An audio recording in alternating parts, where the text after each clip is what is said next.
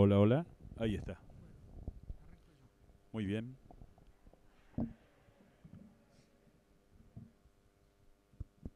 Hola.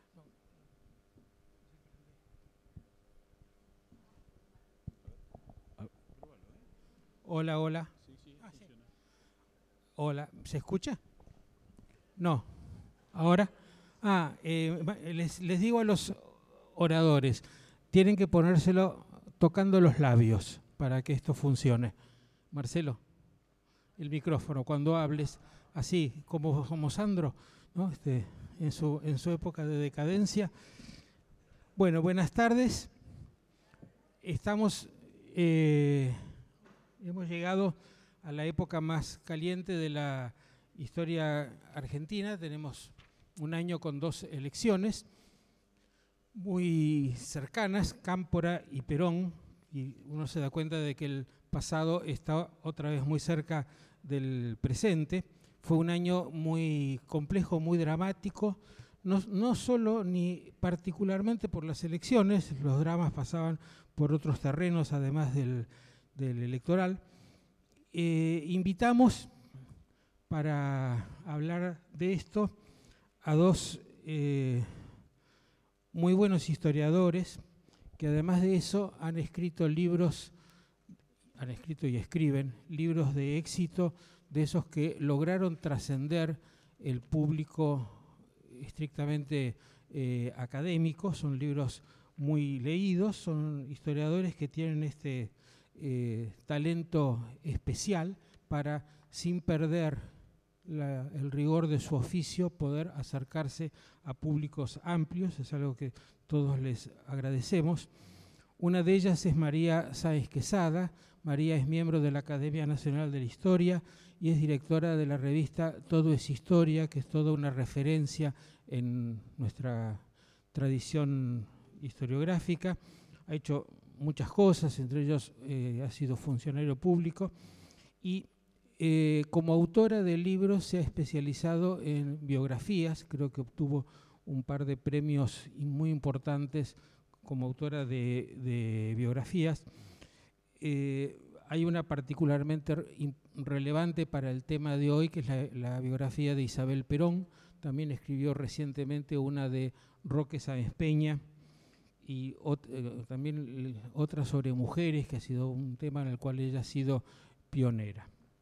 Y Marcelo Larraqui es un muy, muy destacado eh, periodista de investigación, también varias veces eh, premiado. Yo agrego que es egresado de la carrera de Historia de la Universidad de Buenos Aires, lo cual para quienes hemos enseñado ahí es todo un, un orgullo ver graduados que se destacan no estrictamente siguiendo su vida dentro de la universidad, sino desarrollándose en otros campos. También como María es un excelente historiador que tiene ese talento para atrapar al, público.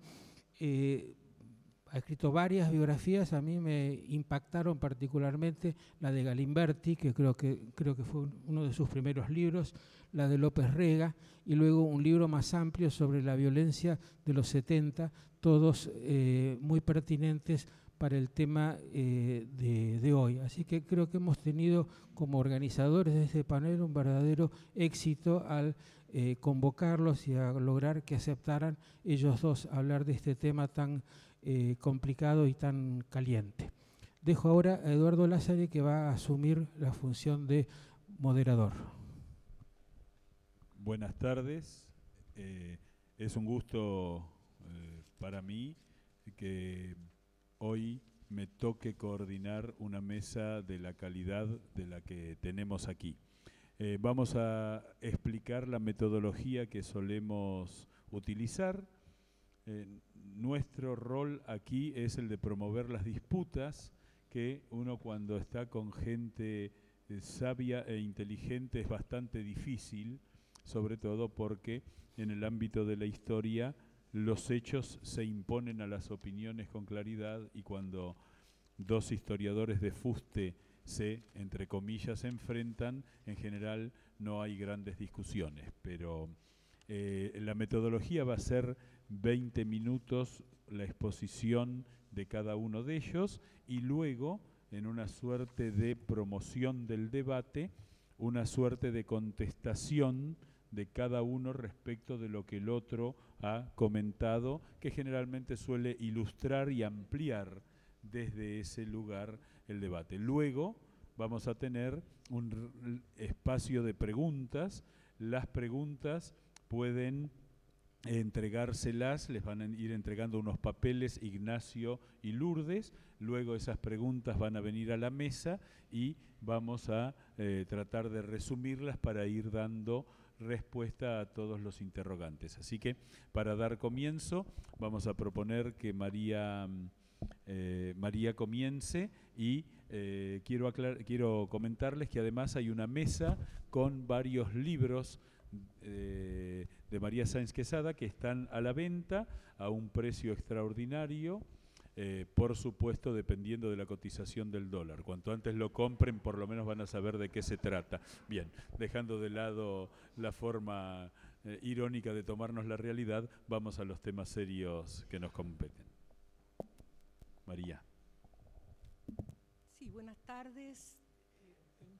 No sé si se escucha bien. Acuérdense de avisar cuando el sonido no llegue. Sí, porque es un salón muy grande. dos, dos aclaraciones. Por favor, apaguen o pongan en silencio los celulares, que es algo que generalmente no hacemos. Y si bien puede no molestarle al disertante, generalmente molesta al público. Así que pongamos eso en silencio y cuanto más silencio tengamos en la sala, mejor se va a escuchar a los disertantes.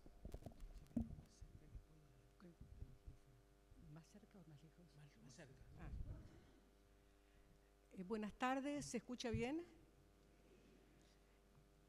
Bueno, me toca hoy participar de este curso que inicialmente se fue en el Club del Progreso en algún momento y del cual tengo noticias por los artículos que escribe Luis Alberto en La Nación una vez por mes, pero no conocía las caras de, los asistentes, de manera que mucho gusto de verlos, hay muchos amigos también. Y el tema de hoy en el día de hoy es casi, casi dramático, ¿no es cierto? Elecciones, elecciones decisivas, elecciones que llevaron a la Argentina a un camino que no era el esperado por quienes votaron en dos oportunidades en 1973, porque las votaciones fueron el 11 de marzo, donde triunfó la fórmula Cámpora-Lima, Héctor J. Cámpora Vicente Solano Lima, y fueron, no sé si recuerdo si fue el 13 de septiembre de ese mismo año, donde triunfó la fórmula Perón-Perón. Juan Perón, Isabel Maristela Martínez, Isabel Perón. Y en todo ese año hubo grandes expectativas y yo diría también grandes malentendidos a todos los niveles. Es engorroso. Ayer fotocopié las, cifras de los resultados electorales de ambos eh, comicios y realmente si uno los mira con cierta atención, encuentra que muchos años más tarde, no sé exactamente cuánto tiempo ha pasado desde entonces, vos Luis Alberto que serás buenos números, cuánto tiempo pasó, eh, hay cifras que se mantienen bastante similares del 49% con algo más que obtuvo la fórmula Cámpora-Lima, al casi arañado 22% de la fórmula Balbín-Gamón y una tercera fórmula importante, una tercera fuerza que sería la encabezada por Francisco Manrique, que representaría lo más al antiperanismo clásico, más una fuerza de una izquierda ligera, aunque participaban gente del PC, que era la que cabezaba Oscar Allende. Y en, el mes de septiembre las cifras son más contundentes, 62% para Perón Perón y un poco más para la fórmula de eh, Balbín y Fernando de la Rúa, que fue eh, su joven acompañante en esa oportunidad el, tema de, los resultados electorales y la facilidad con que el peronismo convoca enorme, la, casi la, mitad del electorado, es un tema, creo, para pensar eh, en estos días y en estos tiempos.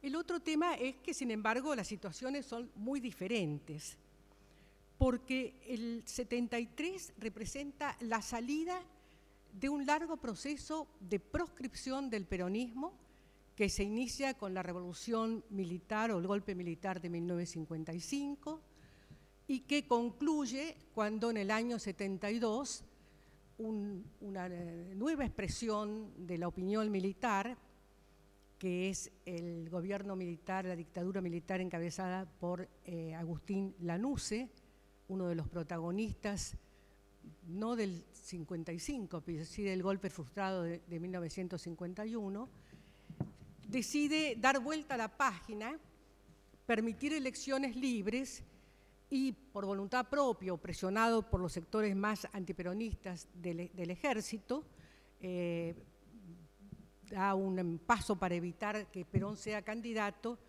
y el peronismo acepta presentarse con una fórmula peronista, pero no encabezada por Perón, sino por su delegado. Y el lema que se ha repetido tanto en estos días es Cámpora al gobierno, Perón al poder. Eh, un primer anticipo de este proceso electoral lo tiene el primer regreso de Perón a fines del 72, en ese primer regreso que es festejado en paz por sus, eh, y custodiado por eh, los militares de que, que, están por irse. Es decir, en ese, como alguna vez se jactó Lanús, ese primer regreso de Perón fue pacífico y tuvo una mirada, una, un gesto hacia los partidos políticos y sobre todo a que había sido o había representado su principal opositor en los años de su primera y segunda presidencia, que era Ricardo Balbín. Es famoso y se repite siempre el encuentro de Perón, el diálogo, el eh, eh, Balbín saltando una, cerca para entrar a la casa de Gaspar Campos y el entendimiento entre dos personas que habían sido enemigos políticos y que luego eh, se calificaron de autoadversarios y finalmente en el discurso de despedida que hizo Balbín en el entierro de Perón habló de un amigo. Esta apertura hacia los partidos políticos es uno de los aspectos más importantes eh, y una de las posibilidades que representaba el, proceso electoral de 1973. Es el dejar de lado las diferencias, los odios, las antinomias, las persecuciones mutuas, porque persecuciones había habido desde el peronismo y desde el antiperonismo, y tratar de buscar las coincidencias el restaurante Lino y este encuentro de Balbín representan eso y también lo que durante, a partir del 73 y hasta el cierre violento del Congreso por el golpe militar del 24 de marzo del 76, representó precisamente el Parlamento como un lugar de reunión, de conocimiento, de eh, tratarse no como enemigos, y que jugó un papel que yo creo que no debe dejar, de ser tenido en cuenta cuando pensamos en la restauración de la democracia de 1983. Algo de esos viejos eh, conocimientos, que no eran tan antiguos, eh, operaron en ese momento. Eh, entonces, los actores del año 73 van a ser en parte los partidos políticos y su figura más representativa, la del radical Balbín. Pero eh, en ese clima de ideas de la época, la candidatura de, Cámpora, la decisión de Perón de apoyar a Cámpora como candidato y de llevarlo, que fuera acompañado por una figura del conservadurismo popular, eh, es una decisión que también va a tener un, un peso muy grande. ¿Por qué Cámpora? Porque, Perón lo dijo alguna vez, era alguien muy confiable en su primer gobierno, era alguien que siempre hacía lo que el general quería o lo que Vita quería. ¿Y por qué Lima? Porque Lima fue un político muy importante en la época de los conservadores, cercano a Rodolfo Moreno, un gobernador reformista de la provincia de Buenos Aires, el hombre fuerte de San Nicolás, y que se había acercado al peronismo tiempo antes, incluso pudo haber habido un pacto eh, Lima-Perón, pero Perón prefirió hacerlo con Perón y, con Frondizi en el año 58. Esta candidatura de, Cámpora va a ser primero la de un, alguien que representa a Perón, pero debido a la presión de las juventudes eh, revolucionarias de la tendencia peronista, eh, de a poco Cámpora se va a convertir en un adversario interno de Perón, en un protagonista de la interna peronista. Y eh, a través de sus hijos, de la amistad de sus hijos con, con gente de la tendencia, va a ser alguien no confiable para Perón y esto va a provocar un desenlace muy rápido eh, unos meses más tarde. En cambio, yo diría que eh, Lima nunca va a ser una persona eh, de poco confiable para Perón. Eso es importante, aunque no, fuera, no hubiera sido peronista. La campaña del 73, esa breve campaña del verano del 73, es protagonizada por la juventud peronista. Es una campaña cuyo lema es, como ya dijimos, Cámpora al gobierno, Perón al, poder, donde se recuerda permanentemente Evita, pero la figura de la tercera mujer de Perón está oculta, está poco valorizada. Y es una campaña de consignas violentas, eh, eh, montoneros, FAR, las distintas eh, agrupaciones de la juventud peronista, sindical y universitaria, y muy poco espacio para el sindicalismo tradicional, que va a jugar un papel decisivo en la segunda campaña de ese año.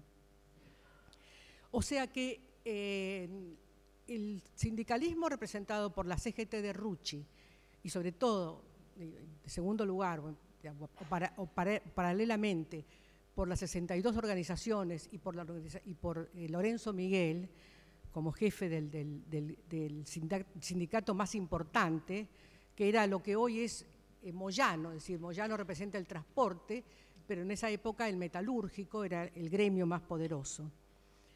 Y eh, el choque se va a dar dentro de la interna radical, entre estas, eh, de, la interna peronista, entre estas dos tendencias.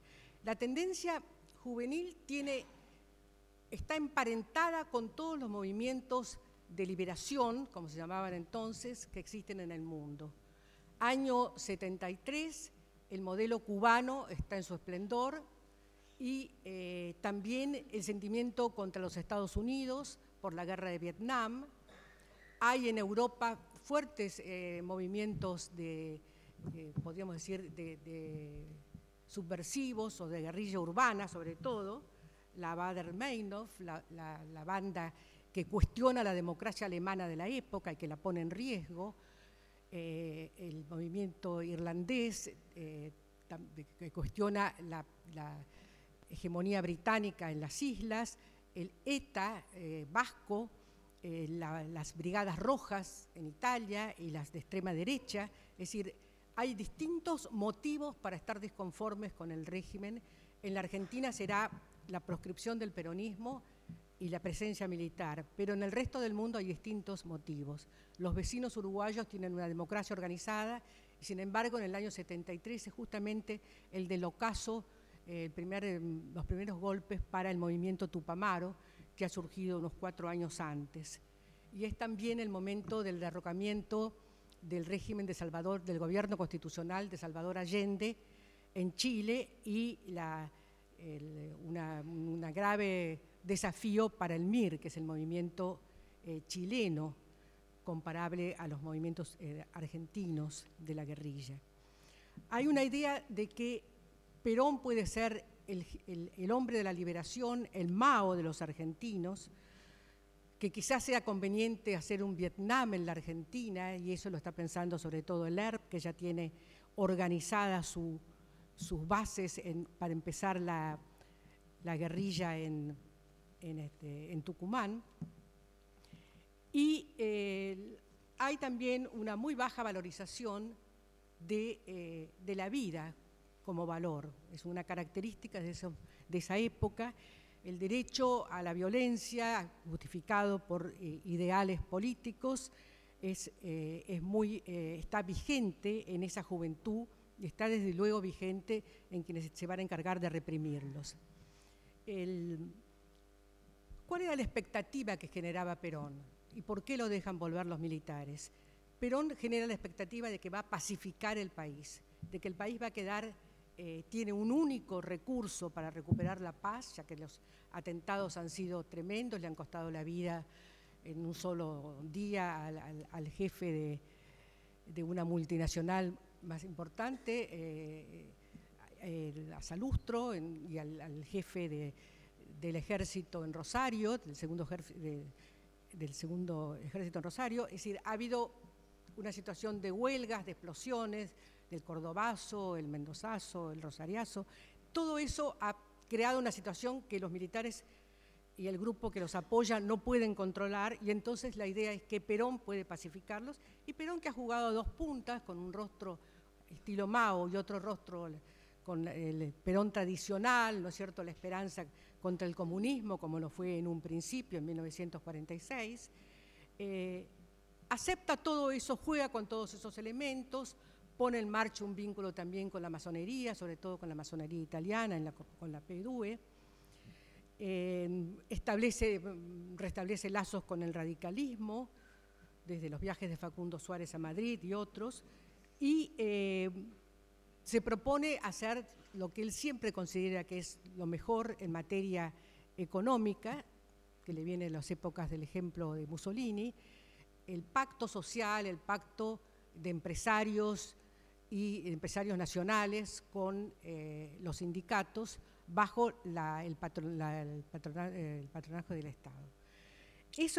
ese pacto social se va a concretar a poco de realizadas las elecciones y de asumir el nuevo gobierno el 25 de mayo de 1973. Fecha eh, muy dramática porque ahí se ve, los militares son expulsados de la Plaza de Mayo, esa noche las cárceles son abiertas para que no haya un solo día, según dicen los que eh, proponen esta medida de democracia republicana sin este, con presos políticos y asume un gabinete que es eh, mixto, es decir, están todas las corrientes de la interna peronista. El secretario privado y hombre de confianza de Perón, José López Rega, es el ministro de Bienestar Social, cargo creado en tiempos de, de Onganía. Y Gelbar, el hombre de confianza de Perón y hasta de su familia, ¿no es cierto?, para el tema económico, es el ministro de Economía. Y luego, en cargos que parecen importantes, como el de Interior, hay alguien que es simpatizante de, la tendencia, Esteban Rigui. Y toda esa, esa eh, digamos, expectativa mm, pacífica y optimista, que tiene cierta representación en los dos meses que siguen hasta en, no, en, las semanas que siguen, donde inclusive Lear propone alguna tregua, alguna, no hay este, tanta violencia, aunque siempre va a haber sistemáticamente asesinatos de un lado o de otro, eh, eclosionan en Ezeiza, ¿no es cierto? Esa masacre de Ezeiza, que ha sido por algunos magnificada, otros dicen que no fue tan importante la matanza, pero de hecho mostró eh, dos rostros eh, que no, no podían convivir la izquierda y la derecha peronista. Y Perón no vaciló, ya vuelto al poder, vuelto al gobierno, eh, vuelto al país, perdón, no vuelto al gobierno, sino vuelto al país, en organizar de modo indirecto, Perón jamás organizaba algo en forma directa, de modo indirecto, cómo sacarse de encima a este personaje, lo había charlado unas semanas antes en Roma, nada menos que con Andriotti, un político de raza, este, a quien le había dicho que no se sentía seguro de que Cámpora fuera un hombre leal. Y entonces Andriotti le dijo, bueno, vaya y, tome eh, su lugar, ocupe su lugar. Yo creo que en torno al, proceso de renuncia de Cámpora y de Lima, no sé si ya, me pasé de... No,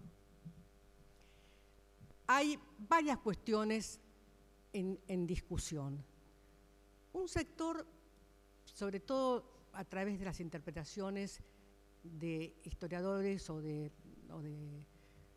versiones afines al sector montonero y a la juventud peronista, muy afirmados en testimonios de uno de los médicos de Perón, que era Jorge Tayana, hablan de un Perón que responde a, eh, eh, a, su entorno íntimo, a su entorno familiar, a su mujer y a su secretario privado, y que es de alguna manera un hombre ya anciano, 78 años, con la salud eh, muy debilitada, que tiene pocas horas de lucidez y que en realidad la que quiere ser presidenta y que quiere quedarse con el poder son Isabel y López Rega. Otra versión que creo yo es más creíble, apoyada en el testimonio de otros médicos de Perón, por ejemplo el doctor Cosio o el doctor Seara, que lo atendieron directamente eh, porque, Cosio no, e, porque Tayana no era el médico personal de Perón, pero los Cosio sí, y Seara lo atendió hasta, el último momento, hasta que lo entubaron en el día de su fallecimiento, dice que Perón era dueño de todos sus, eh, su voluntad y que manejaba las cosas. Hasta en el momento del entubamiento dijo algo, comentó, hizo algún comentario. Es decir, eh, sus, sus secretarios militares, con los cuales conversé, yo me acuerdo cuando escribí mi libro sobre Isabel Perón, decían lo mismo. Sí, a la tarde se fatigaba por razones de su mal estado de salud, que se fue evidenciando y manifestando en la medida que se le fue complicando más la, eh, la situación.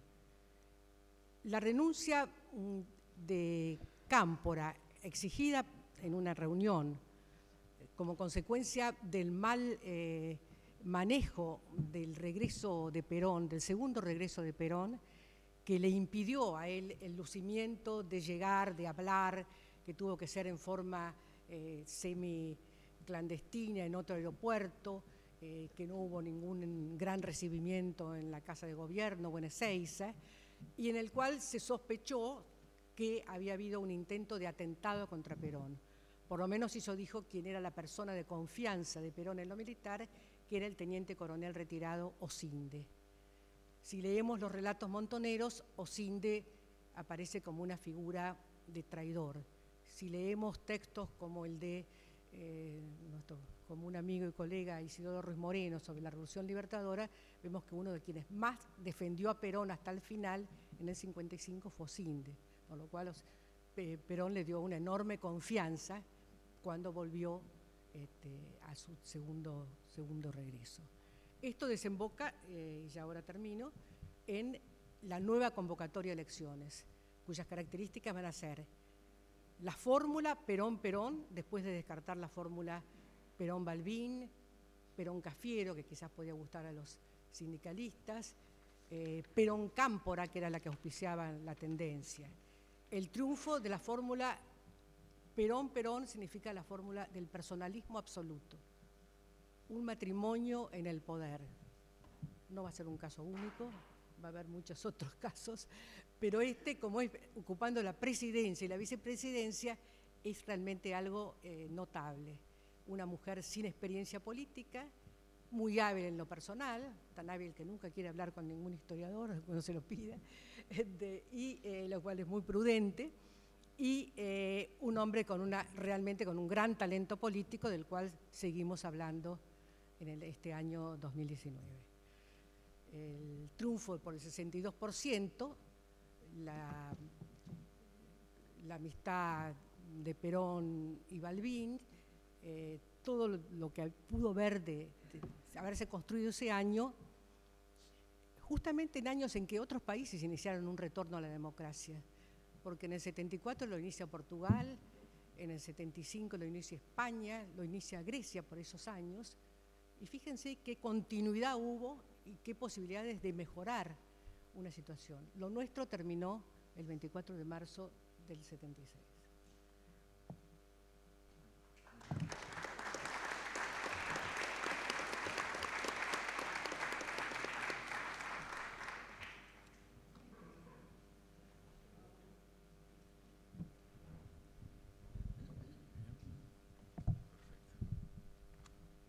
Hola, buenas tardes.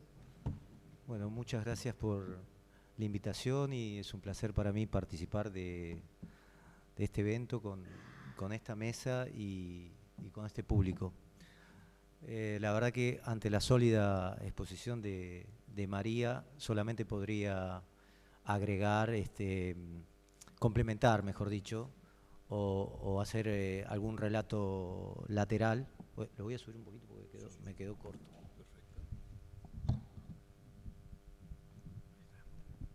Em, pero me parece que recorrió eh, todo el proceso político del año 73 o, cómo llegamos al año 73. A mí me gustaría trabajar para, para hablar de estas elecciones del, 11 de marzo del 73, decir que son las sextas eh, elecciones eh, libres y sin prescripciones después de la ley eh, Peña. ¿no?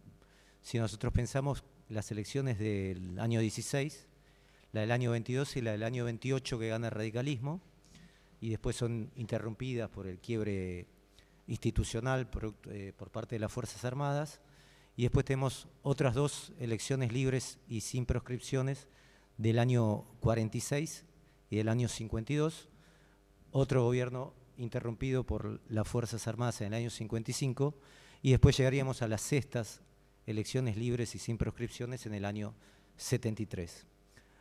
Eh, no estoy este, dejando de lado las elecciones de Frondizi y, de Ilia, simplemente estoy diciendo que eh, fueron con proscripciones, em, con la proscripción del peronismo, ¿no? básicamente. Ahora, para abordar el tema del, del proceso político de la llegada del 73, es inevitable hablar o arrancar este proceso a partir del golpe del 55. ¿Y qué produce el golpe del 55? La inestabilidad del, régimen democrático, más que más del régimen democrático obviamente es interrumpido, sino la inestabilidad del proceso político que va a guiar todo, todo este, la vida política argentina hasta el año 73. Y acá veo cuatro actores clave que se van desarrollando desde el 55 al 73. Uno, este, inevitablemente es Perón en el centro de la vida política argentina eh, a partir del año 45, este, inexcusable, digamos. Eh, los otros son las Fuerzas Armadas. El otro actor político clave es el sindicalismo. Y en la, década ya avanzada la década del 60, eh, pero con predominio, una, presencia muy este, eh, clave también en la década del 70, la, guerrilla y las distintas este, líneas ideológicas de la guerrilla, pero sobre todo la guerrilla peronista representada o concentrada en, eh, Montoneros. Ahora, ¿cómo se da? Vayamos, si podemos, la lupa de alguna manera en este, en este proceso de Perón. ¿Cuál es la actitud de Perón frente al desalojo este, o a la usurpación de la, de las Fuerzas Armadas del poder, tenemos un Perón que va mutando, tratándose de adaptarse a los tiempos políticos de la Argentina, ¿no? aún con su precariedad en la que vivía en Panamá, en Venezuela o en República Dominicana, con, con sus este, colaboradores este, precarios que, también este, entrevisté. Y era un, Perón muy limitado en lo, en lo personal, eh, y bueno, que tenía en esa etapa todo el peso de las Fuerzas Armadas que le indilgaban este, el mote de tirano prófugo, este, que, que, lo acompañó durante buena parte de su exilio. ¿no? Esto es interesante. Después, cuando viene Perón en el 73, ni sus peores enemigos le dicen el tirano prófugo. Y esto es interesante también para pensar en toda la transformación política que logró llegar Perón del 55 al 73 que espero que me dé el tiempo, ¿no? Como para, para abordar. estamos en los inicios todavía. Estamos como calentando motores. Bueno, entonces acá tenemos un Perón eh, que tiene directivas mucho más violentas del 55 al 58, ¿no? a través de su delegado, que es John William Cook. Todos aquellos que leyeron los dos tomos de cartas, este, de, intercambio de cartas de Perón y Cook, ven a un Perón que va por la violencia, hacer caer al régimen a través de la violencia. Eh, cuando uno lee el, libro de, del primer libro de exilio de Perón, este, impreso del Panamá, ¿cómo era? El derecho de las bestias. La fuerza es el derecho de las bestias. También vemos a un Perón que hace todo un raconto de su gobierno, un raconto de su caída, y que inevitablemente este tiene que, la caída del régimen militar tiene que ser por la violencia.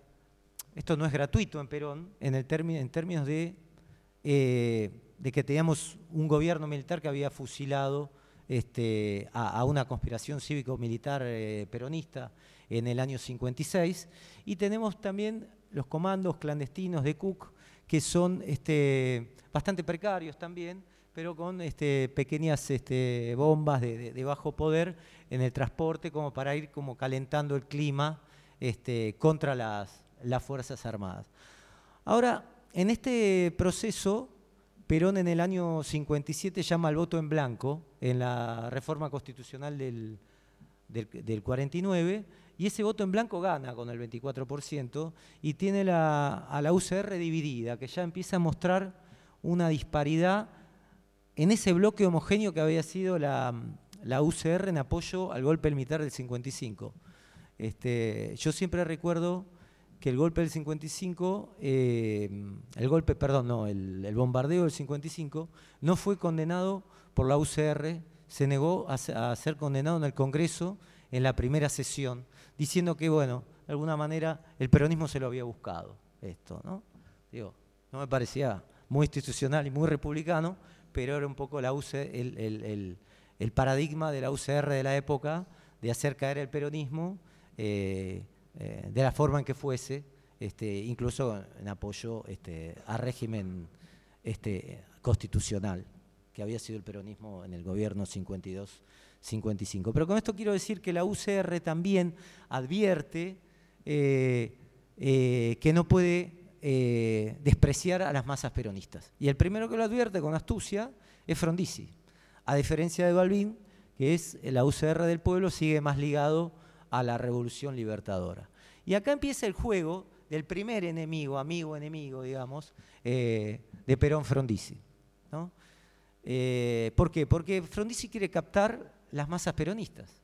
Eh, y Perón como líder no quiere perderlas, pero tampoco puede Perón quedarse eh, en un estado de promoción de la violencia cuando ya tiene las elecciones del año 58 encima, que se van a desarrollar en febrero.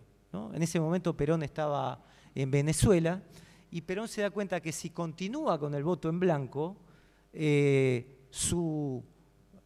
el interés que tiene Frondizi de captar al peronismo, de prometer la restitución de las, de las actividades gremiales, este, eh, los gremios, que ya eh, es la única estructura que pervive al peronismo que cae en el 55, ya no es Cook, no es los comandos clandestinos, eh, no es el neoperonismo, son los gremios de las 62 organizaciones que se van convirtiendo como de, aquellos gremios huérfanos de Estado, por primera vez son huérfanos del Estado, los gremios peronistas en esta etapa, ¿no? ¿Se entiende lo, que digo con esto? Ya no viven bajo el caparazón del Estado como vivieron en el primer y segundo gobierno, entonces se dan cuenta que los gremios ya empiezan a negociar por sí solos con los gobiernos. Es un periodo de huelgas, obviamente, este, de las 62 organizaciones, pero empiezan a tener una presencia propia.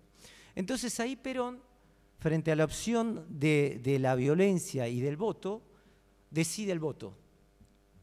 Y por esto el apoyo a, Frondizi. Obviamente Frondizi eh, le promete la restitución de los derechos políticos, además de las pensiones, este, de las caídas este, de sus pensiones, etc. Y esto es lo que Frondizi no puede cumplirle a Perón en este pacto eh, famoso que hace este Frigerio, Prieto creo que era el, segundo del, MID, y que se hace en un momento, en el medio de la revolución de Venezuela, que Perón se tiene que ir escapando eh, a República Dominicana. ¿Qué quiero decir con esto? Acá, Perón empieza, el, el, primero que lo confronta políticamente es Frondizi, pero Frondizi en el fondo, pese a sus intentos de autonomía, más que nada en la, política exterior y, a sus intentos de, un desarrollo industrial del país con, capital extranjero, empieza también a aplicar métodos represivos como el plan Conintes, porque hay un peronismo también de resistencia eh, eh, y también hay, sectores militares ligados al peronismo que, se resisten y hacen atentados este, muy fuertes. Recuerdo el, general Iníguez este, como miembro del COR, creo que, se llamaba, este, que empiezan a, resistir a Frondizi. Pero acá ya hay que empezar a leer la década, esta década, como la década de la Guerra Fría, que no se puede excluir en el análisis del, peronismo y la realidad argentina. Ahora, el punto acá que Frondizi a lo largo de su gobierno, termina siendo un prisionero de las Fuerzas Armadas, porque Frondizi en el año 62 eh, abre este, la, apertura electoral al peronismo en las provincias, creo que son tres o cuatro provincias, y le gana a la UCRI, al peronismo eh, que participa, ¿no? al neoperonismo que Perón nunca apoyó, porque Perón siempre intentó mantener eh, su, liderazgo. Y entonces, ¿qué hacen las Fuerzas Armadas en una, este, los generales este, de esa época? Eh, bueno, perdón, Frondizi habilita la, famosa este, elección del año 18 de marzo del 62 eh, en la provincia de Buenos Aires, impulsado por su ministro del Interior, Vítolo, diciendo que le podía ganar al peronismo. Es decir, la tentación de ganar al peronismo de Frondizi era muy fuerte. Y si Frondizi vencía al peronismo, eh, ya no iba a quedar cautivo de las Fuerzas Armadas. Iba a dejar a Perón como un líder en el olvido y iba a empezar a negociar, como ya lo hacía, con los sectores gremiales que ya en ese momento empezaba a ser bandor. Bueno, ahí el, peronismo, que Perón se quiere presentar como vicepresidente porque amenaza presentarse como Anglada Perón, este, eh, creo que era la fórmula, Eframini Perón, lo cual asusta este, a las Fuerzas Armadas. Imagínense los carteles en Avellaneda, la candidatura de Perón que estaba prohibida.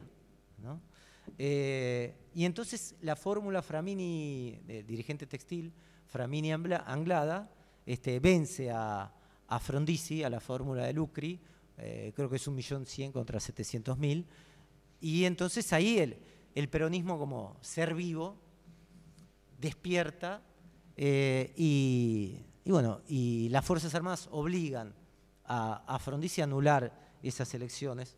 Y es interesante el texto, lástima que no, traje los anteojos, pero más o menos en la nebulosa, no, no, no, está bien, está bien, lo puedo detectar. Dice, las Fuerzas Armadas, le dice las Fuerzas Armadas a Frondizi después de la, de, la victoria de, de, Framini Anglada, ¿no? Le dice, las Fuerzas Armadas no intervienen en el campo político ni está en su misión interferir en la acción política del gobierno, pero eso no significa de manera alguna que estén dispuestas a permitir la restauración del régimen de oprobio derrocado por la Revolución Libertadora, ni el retorno de Juan Domingo Perón y los responsables conjuntamente con él de agravios inferidos a la nación, a la libertad, etcétera, etcétera. En nombre de la libertad se anula el voto, ¿no? Para entender un poco este, el ideario militar. Bueno, acá, de alguna manera, el voto peronista rompe con, la, con, con, las aspiraciones este, de gobierno de Frondizi, es desplazado, este, lo sacan los militares, viene un gobierno de, de Guido, pero lo que sucede acá también es muy importante que el problema ahora pasa a las Fuerzas Armadas. Y las Fuerzas Armadas tienen como eh, una confrontación interna es qué hacer con el peronismo, que va a suceder durante toda la década del 60. O lo estirpan, que también hay muchos sueños este, que a veces se dan cuando se vence al peronismo, decir, bueno, el peronismo va a desaparecer, vamos a terminar con el peronismo, ahora sí, este drama de los 70 años terminó. Bueno, eso es un poco una utopía este, ciega, ¿no? Digámoslo, porque el peronismo es parte del proceso político y parte del proceso democrático, por lo menos es mi punto de vista. Eh, y por lo menos todas las veces que llegó el peronismo, este, llegó por el, por el voto popular, que llegó al poder. Pero lo que quiero decir con esto es que en las Fuerzas Armadas eh, comienza la peregrina idea de estirpar al peronismo. El tema de la extirpación del peronismo tenía un doble riesgo, que era que esto iba a llegar a insurrecciones populares, a la guerrilla y a más violencia que se iba a poder llegar a ser insostenible. Este era el plan de los, rojos, no, digamos de los rojos porque va a sonar mal, pero digamos de los colorados. Este, y después estaba el plan azul, este, del proyecto azul, es decir, bueno, domestiquemos al peronismo, integrémoslo al sistema, mantengámonos nosotros, Fuerzas Armadas, como tutores del sistema político y dejémoslo a Perón prohibido, pero con algún, este, con la bandera del peronismo acá, pero integrado.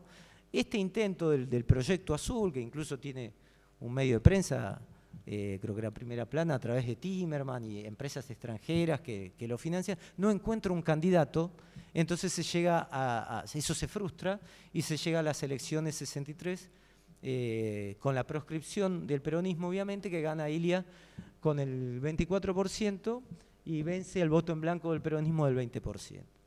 Bueno, y acá ya Perón tiene otro enfrentamiento interno, que es a través de Bandor. Es decir, veamos todos los obstáculos que va atravesando Perón para llegar este, a, como decía, mm, creo que como dijo María, como llega al 73, como con la idea de salvar un poco este, el caos que vive el país.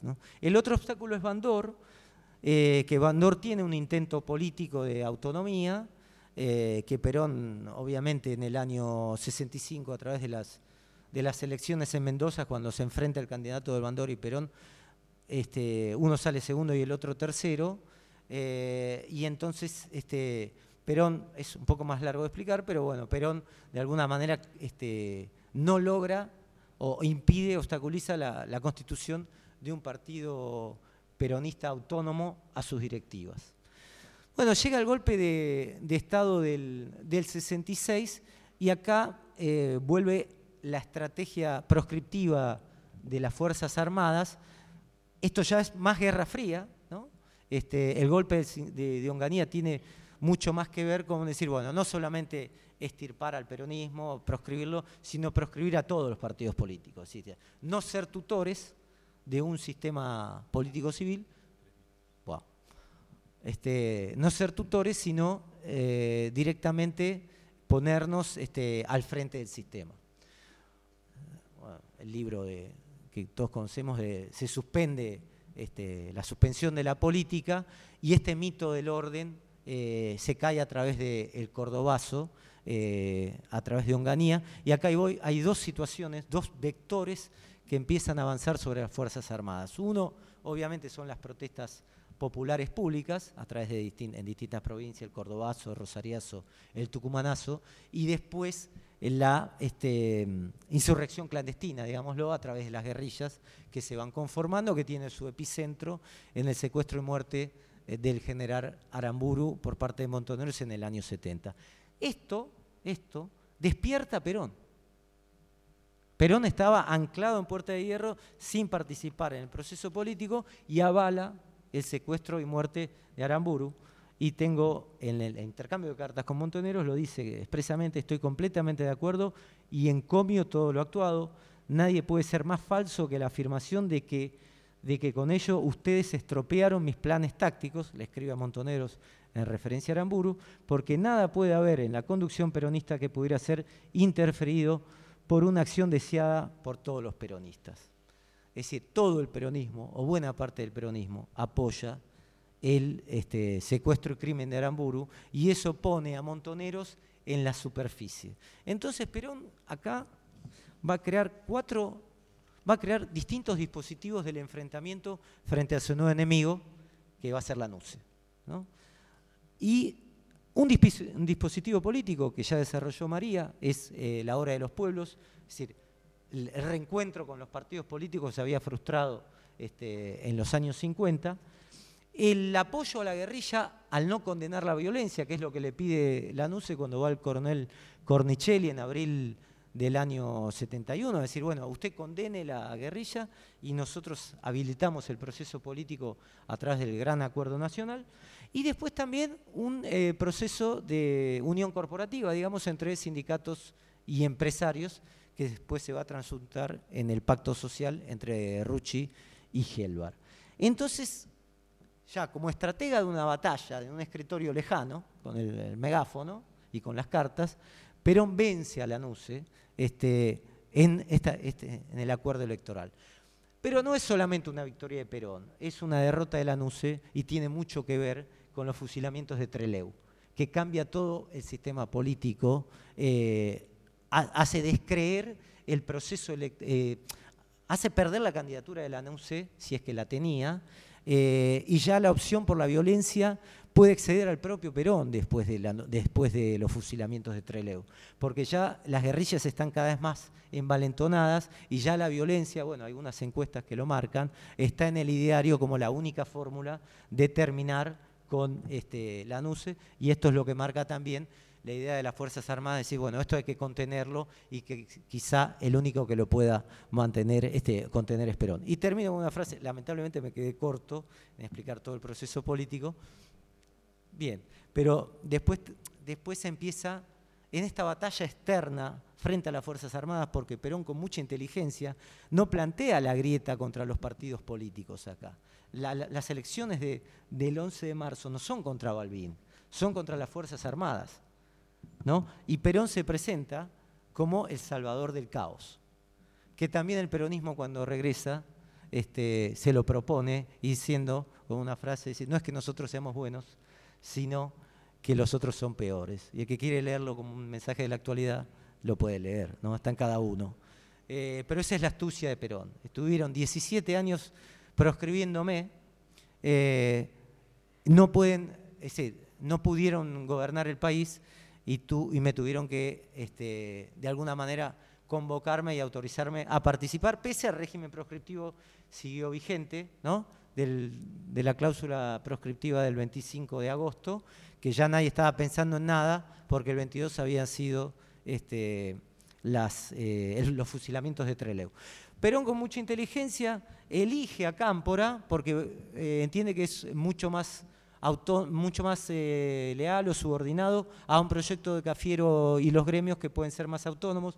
Rucci apoya a Perón, pero ya empieza la batalla interna, en esa elección de Cámpora empieza la batalla interna en el peronismo, que va a frustrar todas esas expectativas del 11 de marzo a través del proceso político del año 73. Es decir, ya en esas elecciones está esta lucha interna entre entre, entre la tendencia revolucionaria de izquierda y los gremios. Y, y termino este, con esta idea que tiene Perón del 11 de marzo. Es decir, Perón quiere llegar al, al poder con la tendencia revolucionaria porque cree que va a movilizar y, y, se va a poner fuerte frente a las Fuerzas Armadas. Pero Perón cuando viene quiere gobernar con los gremios.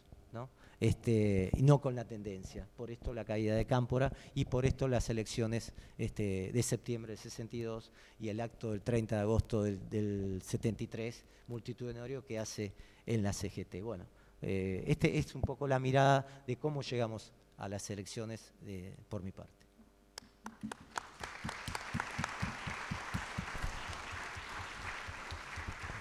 Muy bien, vamos a darle eh, 10 minutos a María para continuar. Yo quisiera incorporar un dato a partir de algo que estamos estudiando, que es eh, que curiosamente la Iglesia Católica tiene gravísimos problemas entre el clero y sus obispos en Córdoba, en Rosario y en Mendoza, que es el lugar de los tres levantamientos populares con sindicatos acaudillados por curas del tercer mundo, que es un dato que poco se nota y que aparece bastante allí.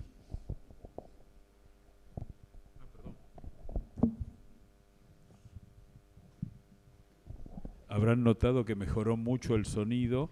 Ahora vamos a ver si conseguimos dos pies de micrófono. Por ahora vamos moviendo el que tenemos. dos o tres cosas que me surgieron al hablar eh, Larraqui.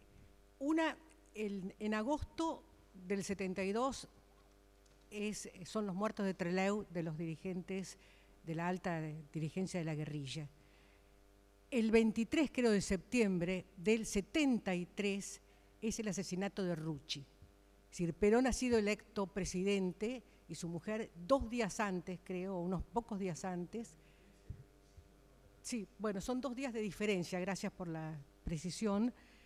Y ese asesinato que, bueno, lo ha, traído a la memoria con mucha información Seferino Reato en Operación Traviata, es el apriete de Montoneros, un gesto loco de alguna manera, de Montoneros a Perón para decirle aquí estamos, Rucci es uno de los responsables de Seiza, eh, nosotros exigimos nuestra parte porque la vuelta de Perón la hicimos posible. Y Perón obviamente piensa que la vuelta de Perón la hizo posible él porque era la figura convocante y Ruche era un hombre a quien él quería mucho, se, sintió muy, muy tocado por ese, por ese hecho. Y eh, con relación a los militares, de los cuales me hice poca referencia, pero la RAC hizo más referencia, eh, también nos podemos preguntar si en el 73 la opinión militar pensaba en realmente darle el gobierno y el poder al peronismo, fuera Cámpora o fuera Perón, o pensaban en un respiro para volver. Yo creo que en eso, como en todo, hay sectores militares que debemos distinguir. Había sectores muy antiperonistas y que fueron los que surgieron luego ante la ausencia de Perón, lo que podía ser Videla y Viola, la designación de Videla como jefe fue uno de los errores de Isabel, pero había un sector que habían pertenecido al peronismo, el general Iñiguez y muchos otros de esos que formaron su, grupo, eh, Jorge Sosa Molina y otras personas que lo acompañaron en la Casa Militar y en Olivos, y que pertenecían a una tradición de peronismo que eh, Numa Laplane también, que quería realmente que el peronismo volviera a, integrarse a la nación. Y finalmente estaban los que estaban a la expectativa nomás de los acontecimientos. Eso por una parte. Por otro, cuando se mencionó todo ese proceso de Frondizi, y yo les dije al principio que era tan fácil para el peronismo convocar mayorías, me acordé que en 1957 se hicieron las elecciones para la Convención Constituyente, de la reforma constitucional, que eran, muchos dijeron como lo que hoy se dice de las pasos, es decir, un recuento para ver dónde estaba cada cual. Y en esa oportunidad, la Unión Cívica Radical del Pueblo, que acababa de dividirse, la Unión Cívica Radical Intransigente y el voto en blanco, tuvieron un voto bastante parejo. Es decir, el peronismo en el exilio era un tercio y no mucho más. De ahí la estrategia de Frondizi de sumar las dos electorados para ganar la elección, lo cual no significó para poder gobernar. Eh, y finalmente la iglesia. La iglesia está profundamente dividida. Hoy hablaríamos de una grieta entre un sector del clero que responde a, Medellín, a la Conferencia Episcopal de Medellín, y que tiene la opción preferencial por los pobres, y que trabaja inclusive como curas obreros, y que otros se han acercado a la guerrilla, de los cuales el más conocido es el padre Mujica, pero hay muchos nombres más, jesuitas del Salvador, gente que participaba en las misiones rurales y que tiene una y que cuestionan al, episcopado tradicional, inclusive el famoso enfrentamiento en la catedral entre cuando lo increpa lo increpan a Cayano, y eh, un episcopado que también empieza a cambiar y que empieza a cambiar curiosamente con la venida de una figura que ha sido muy denigrada, que es la del nuncio papal Piolagui, que llega el día que, muere Perón, llega a la Argentina, y que trae nombramientos de eh, obispos que van a ser luego quienes más defiendan los derechos humanos en los días más oscuros del proceso. De manera que esa iglesia dividida también forma parte de la Argentina de los años 70.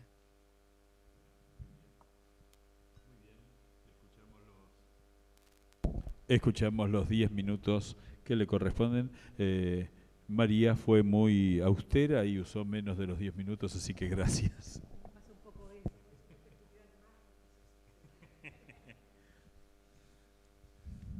Bueno, yo voy a tratar de completar este, lo que dejé pendiente en la última etapa de todo este proceso electoral. Eh, y obvié mencionar el tema de... Para hacer ágil el proceso de las preguntas, yo le pediría a la gente que ya tiene escritas sus preguntas que levante la mano y así Ignacio y Lourdes van a ir pasando, así inmediatamente que termina mm, Marcelo podemos comenzar con las preguntas para no perder tiempo.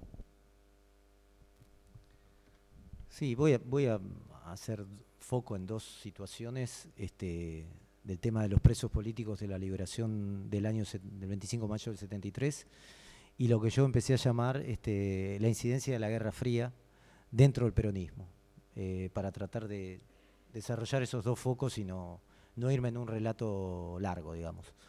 Em, empieza la estrategia represiva en la década del 70 de las Fuerzas Armadas, con eh, algunos eh, secuestros y desapariciones muy puntuales.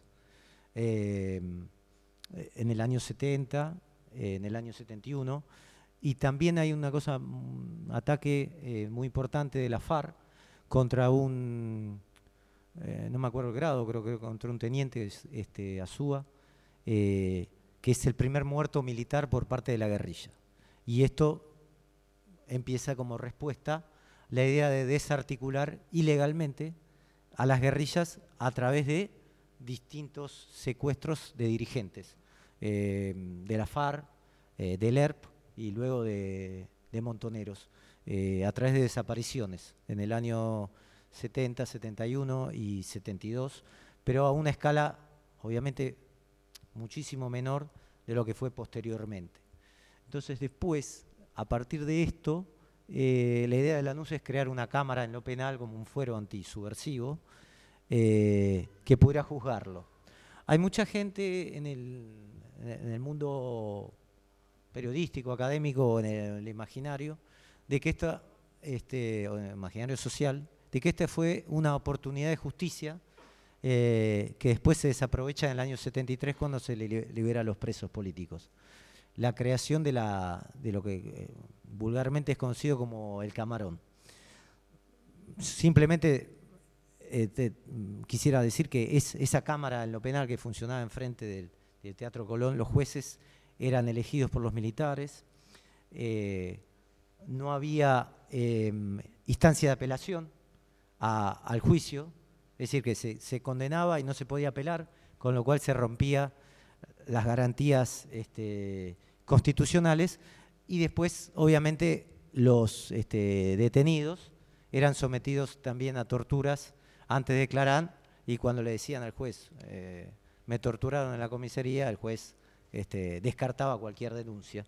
Pese a eso, hubo muchos condenados que fueron entrando eh, a las cárceles, a las cárceles en la etapa de este, la NUCE, creo que más de 500, y la cárcel de máxima seguridad, obviamente después pasa a ser la de Rawson, muchos recordarán el buque Granaderos, pero esto también eh, se fortalece la idea de militancia revolucionaria justamente en las cárceles por parte de la guerrilla y se, produce la fuga de, de Treleu, este, de, perdón, de Rawson y el posterior fusilamiento. Con esto quiero decir que la idea que está en la campaña es este, ni un día sin eh, ni un día eh, gobierno popular con presos este, políticos. Y se hace, bueno, en el fin de... Yo lo escribí, lo investigué en mi libro Primavera Sangrienta, los presos salen sin nada, con un papel que tiene a Medina, un supuesto indulto que no, no era nada, se descomprime eh, de voto. el indulto llega al día siguiente por parte de, de eh, ni siquiera esa misma noche se firma, se firma el sábado 24, y el fin de semana se vota en la madrugada del, en el sábado a la tarde se vota en diputados y en la madrugada del Senado del domingo se vota este, la amnistía para presos políticos. Es decir, salen saliendo, digámoslo, eh, y después se hace la amnistía. Lo único que quiero mencionar con esto, que después obviamente muchos vieron como el germen posterior de todo este proceso, esta degradación, que fue votado por todo el Parlamento argentino. Incluso en las elecciones de abril, del 15 de abril del 73, que, que erigen a De la Rúa como senador, ¿no? Eh, lo propone también De la Rúa, este, esta, la libertad de los presos políticos. Es decir, no es una cuestión del peronismo, fue una cuestión de radicalismo. Como decía Trócoli, eh, empecemos un país cero kilómetros, decía el propio radical Trócoli, como diciendo que había que empezar desde cero. Esto es un punto nada más. Y el otro punto, que es lo que viene después, es la Guerra Fría dentro del peronismo, porque el peronismo empieza a dividirse entre yanquis y marxistas de alguna manera. Eh, entonces ya no hay posibilidad de acuerdo interno que se da en Ezeiza. Eh, Perón ya, eh, mi impresión es que Perón no tiene idea del grado de violencia que está dentro del peronismo, que se había gestado dentro del peronismo, y por la lucha por la herencia de Perón. Es un Perón que, por más que maneje a través de cartas, a través de, Cuando llega al país se da cuenta el país que tiene y se da cuenta que a Montoneros no lo puede domesticar como él suponía. Es cierto que también eh, con la destitución de Cámpora no hay ningún espacio, se terminan todos los espacios políticos de la izquierda y se va dando a través de las intervenciones federales de distintas provincias y entonces ya empieza el enemigo interno de la Guerra Fría, que, proponía Onganía, que podía ser un obrero de una fábrica como potencial enemigo interno, termina estando dentro del peronismo. Es decir, el, peronismo se divide entre amigos, entre, entre leales y enemigos. La mejor explicación que podemos dar de esto es la novela de Soriano, No habrá más penas ni olvido, en Colonia Vela, ¿eh? que dentro del mismo municipio este, empiezan las acusaciones de que este es ortodoxo, este es la derecha, este es comunista, etc. Es decir, todo eso en el 73 el peronismo de alguna manera queda prisionero de la Guerra Fría del enfrentamiento oeste-oeste. Y un dato último, en cuanto a si esto se podía haber evitado eh, del golpe del 76, me parece que hay que tener en cuenta que ya eh, la propia, más allá de la, dinámica interna, de la conflagración interna del peronismo, de la violencia, del vacío de poder de, Isabel, de, alguna manera que los partidos políticos eh, pierden trascendencia, que la justicia, la idea institucional también queda de lado, fagocitada por, la violencia. Eh, me parece que hay que entender que ya no es un tiempo de democracia, producto justamente de la Guerra Fría. En ese momento del mundo había 30 democracias tal cual las entendimos hoy, democracias este, republicanas, digámoslo, pero eh, sobre todo ya Estados Unidos, eh, eh, no sé si resistiría una democracia como el caso de Chile, porque fue un gobierno socialista electo por el voto popular, y ya Estados Unidos tiene en mente que son mucho más cómodas este, para la defensa del hemisferio occidental, para la seguridad occidental, tener una dictadura militar que eh, tener este, un país democrático. ¿no? ¿Por qué? Porque las guerrillas no eran fuertes solamente en la Argentina, sino también en todo el continente latinoamericano. Entonces, yo, no, yo también daría como, abriría una ventana de análisis este, al golpe del 76, este, al producto de la Guerra Fría que ya estaba obviamente instalada en América Latina.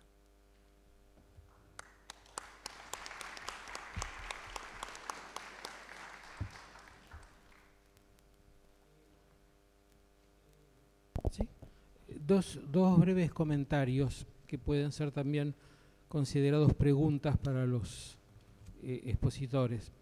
Eh, el primero se refiere a, una cosa que mencionó Marcelo Larraqui recién, que es la Cámara Federal conocida en la época por como Camarón, lo cual ya da idea de con qué estado de ánimo se empezó a pensar qué es lo que estaban haciendo antes de que eh, lo hicieran. Me parece que es uno de esos casos de el vaso medio lleno, el vaso medio vacío.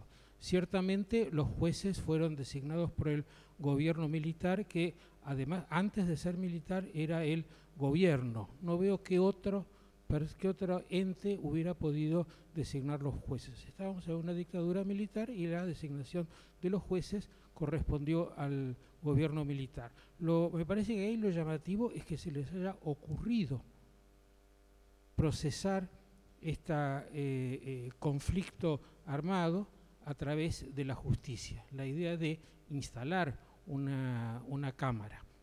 Eh, los, juicios de la Cámara seguramente son tan controvertidos como lo son hoy los juicios que se está haciendo contra los eh, acusados del terrorismo de Estado, los juicios y aún cualquier juicio penal corriente siempre hay distintas opiniones sobre si la condena fue adecuada o no, o no fue adecuada. ¿no?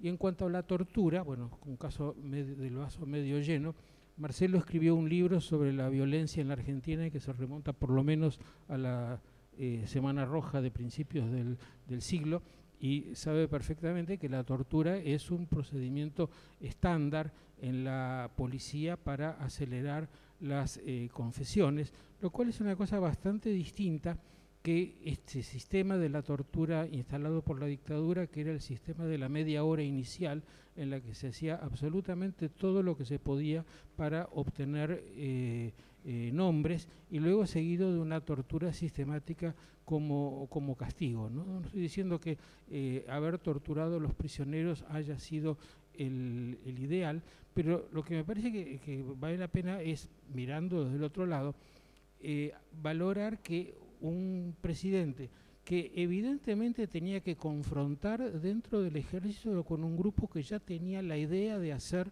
lo que iba a hacer después de 1976. El liderazgo de la NUCE sobre el ejército no fue de ninguna manera eh, indiscutido. Su proyecto frente a lo que estaba pasando era tratar de encarrilarlo por la eh, justicia.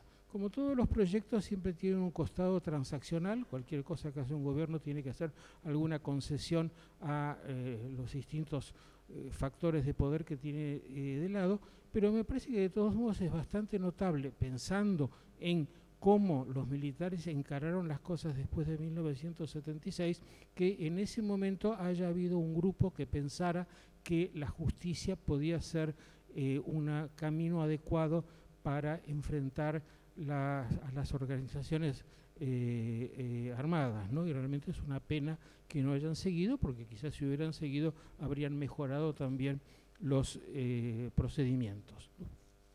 el, otro, el otro punto que quería comentar es que eh, apareció en, las exposiciones, por un lado, la cuestión de que el gobierno del 73 fue elegido eh, en conjunto, presidente, Congreso, y que en ese Congreso hubo una eh, gran coincidencia entre los distintos sectores políticos que continuó la que se había planteado ya en las reuniones eh, de, Perón en 1972, o dicho sintéticamente que si hubo un lugar donde el gobierno no tuvo problemas, sino eh, apoyo eh, fiel y sistemático fue en el Congreso.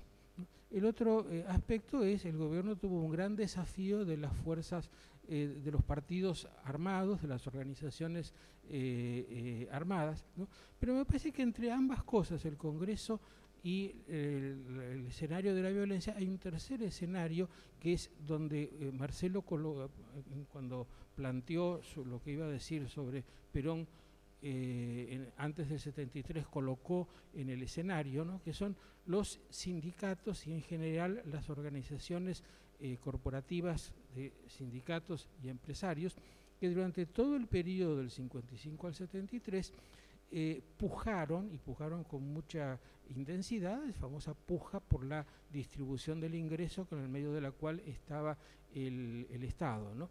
Y aquí estoy siguiendo una de las ideas de Juan Carlos Torre, al cual ustedes han oído otras veces eh, aquí, acerca de la eh, necesidad de darle importancia a ese escenario, que era el escenario en el cual de un lado estaba la CGT, del otro lado estaban los empresarios que venían produciendo una situación de inestabilidad y de tensión desde mediados de la década del, 60 y para el cual Perón ideó la fórmula del pacto social. Y el pacto social fue uno de los grandes fracasos de Perón. Así como el primero de mayo del 74 él echó de la plaza a Montoneros, el 12 de junio del 74, en su única, última aparición pública, reunió a los trabajadores y les dijo, ustedes prometieron, ustedes firmaron y no cumplieron. Y yo no, vine aquí para eso y se acabó la época de gritar la vida por Perón, ahora hay que hacer otras cosas y si no, yo me voy. Se amenazó con, con, con su renuncia, no llegamos a saber qué es lo que hubiera hecho porque se murió poco después. Y con esto quiero decir que hay una, tendencia en general de las aproximaciones históricas a ese periodo a colocar absolutamente en primer plano, casi en el único plano, la cuestión de las organizaciones armadas, cuando eso debe ser visto en relación con esa otra conflictividad que fue tan característica de los años 70 y 70, que va en paralelo, pero que tiene su propia lógica, que no es tanto la de la violencia como la de la puja corporativa. Si es que las dos cosas se pueden separar, cosa que es, que es imposible, pero es, bueno recordar esto del pacto social, que fue la gran esperanza de los que votaron a Perón, que lograra encontrarle la vuelta a ese, a ese eh, conflicto. Bueno, nada más. Muy bien, vamos a comenzar con las preguntas. Eh, aquí alguien pregunta, estoy unificando tres preguntas en realidad. Uno, ¿cuál fue el rol del ERP, el Ejército Revolucionario del Pueblo, sobre todo en el periodo democrático, es decir, del 73 al 75? Y si cuando Perón llega al gobierno y él quiere quitarle el poder a la tendencia, esto incluye a las otras organizaciones armadas que eh, estaban allí, que no respondían al peronismo, y, eh, bueno, de alguna manera volver a si el, digamos, eh, ¿qué, podía hacerse con los grupos armados, una vez establecida la democracia, donde de pronto lo que se decidió fue eliminar la Cámara Federal. María.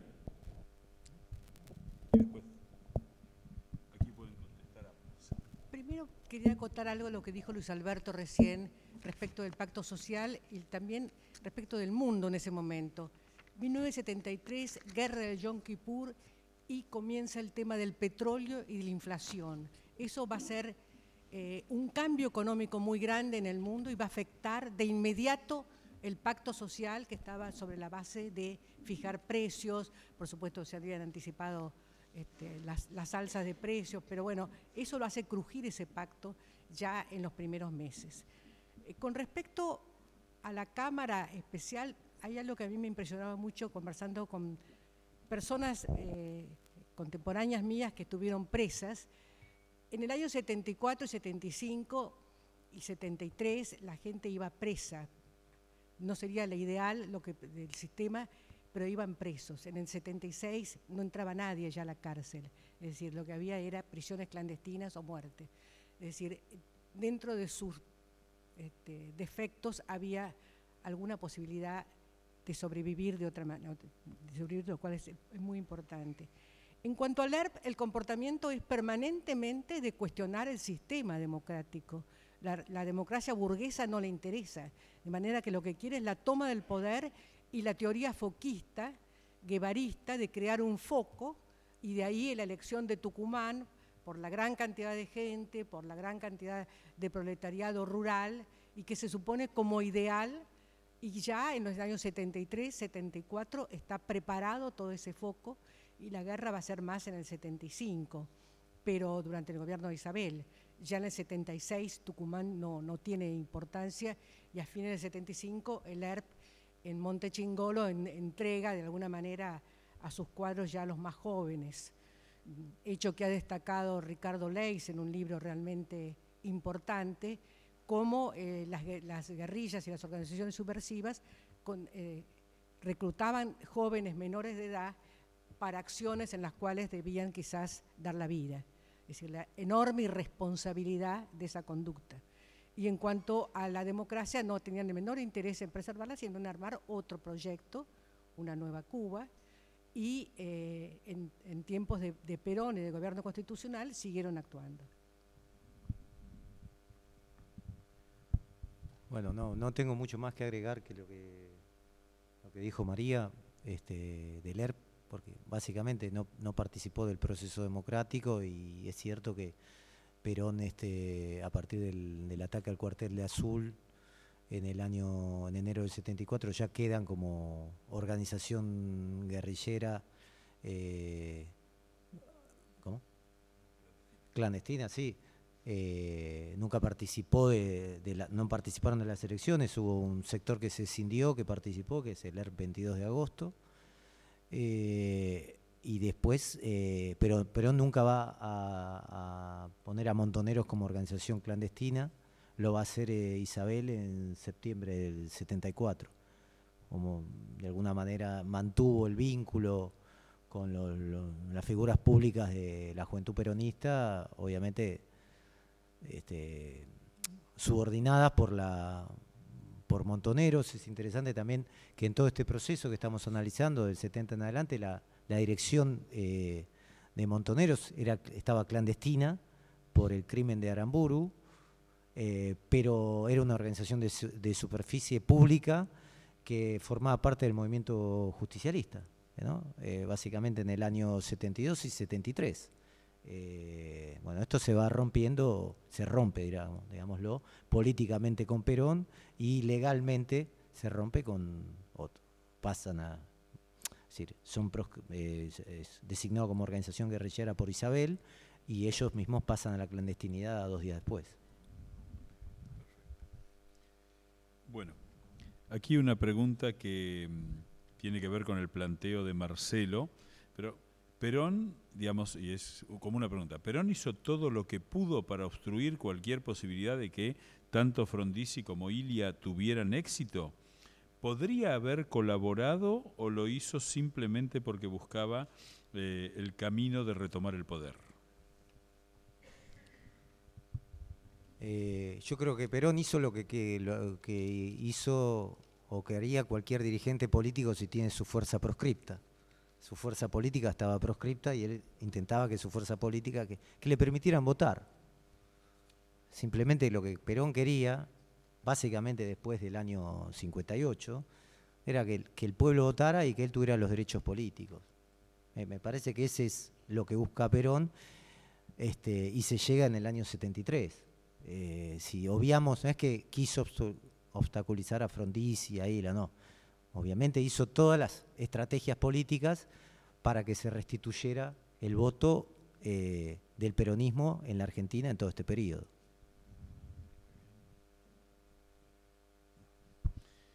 Bueno, aquí hay una pregunta vinculada a la elección del 73, que es si tuvo una real incidencia el voto a Perón por izquierda, por la izquierda, perdón, a partir de la boleta del Frente de Izquierda Popular de Jorge Abelardo Ramos.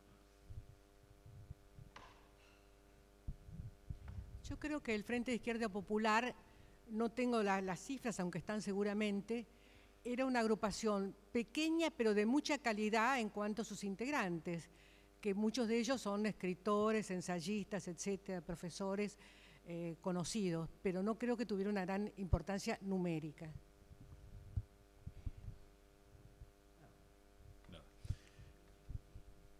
Muy bien. Eh, digamos, claramente el tema de las organizaciones armadas eh, de la guerrilla es un tema que está presente porque estamos yendo más allí, ¿no? Eh, los montoneros y el ERP, ¿cómo empezaron a ser presos y liberados durante el gobierno del digamos, durante el gobierno democrático, y por qué razón, eh, entiendo esto en la pregunta, eh, los dirigentes de estas organizaciones emigraban con facilidad. Emigraban Cuando lograban ser liberados. Claro, porque, bueno, ya también este, eh, la guerrilla sigue accionando. Bueno, el ERP accionó siempre con, con, con la NUCE y, con, y con Perón. Eh, Montoneros eh, acciona con la NUCE incluso contra, perdón, contra el ejército incluso después de eh, las elecciones del 11 de marzo. En abril del, del 73 matan a un coronel en Córdoba. después Montoneros acciona en su lucha interna con el peronismo, digámoslo, también ellos son víctimas de la AAA, no es que estaban, este, que la tenían fácil, digámoslo, estaba la AAA y el, Estado para, parapolicial de, del gobierno peronista también, ¿no? la, la, AAA va, creciendo con Perón y mucho, mucho más después de Perón. al punto que, dice después cuando, cuando los detienen, porque ya comienza el estado de sitio y las leyes de seguridad en el año 74 y 75, eh, tienen la opción de eh, irse del país. Entonces, pero no pueden volver. Entonces muchos eh, se van del país en ese periodo 74-75, toman esa opción antes de permanecer presos y, no pueden volver. Y otros permanecieron presos que fueron los que se salvaron de ser desaparecidos, porque al ser condenados este, durante el gobierno de Isabel y estar en Villa Devoto, en la cárcel, este, la dictadura no los podía secuestrar, habrá habido casos obviamente, no los podía secuestrar de la cárcel para hacerlos desaparecer, pero sí es cierto que a muchos los sacaron y, eh, durante la dictadura y los interrogaron, los sacaron de la cárcel, los interrogaron, este, obviamente para dar información o, como amenaza. Eh, incluso he hablado con algunos de ellos que estuvieron dos, tres días fuera de la cárcel y después volvieron, ¿no? Esto para entender un poco el poder de la dictadura. No quisiera entrar en debate, pero hay una cosa que, con lo que mencionó Luis Alberto, que quizá tenga que decir en esa equiparación entre lo que era la Cámara en lo penal y los juicios en la actualidad del, de la dictadura militar, me parece que hay, tenemos una diferencia este, conceptual de alguna manera, decir que los juicios de la actualidad este, están todas las instancias eh, de apelación y el sistema de justicia, se pueden discutir o no, pero están todos los sistemas de apelación este, en el juicio a, los militares de, la dictadura. Y en el caso de los juicios del Camarón era eh, expedientes, expedientes que se hacían en la policía, un juicio oral de un día eh, y sin instancias de apelación.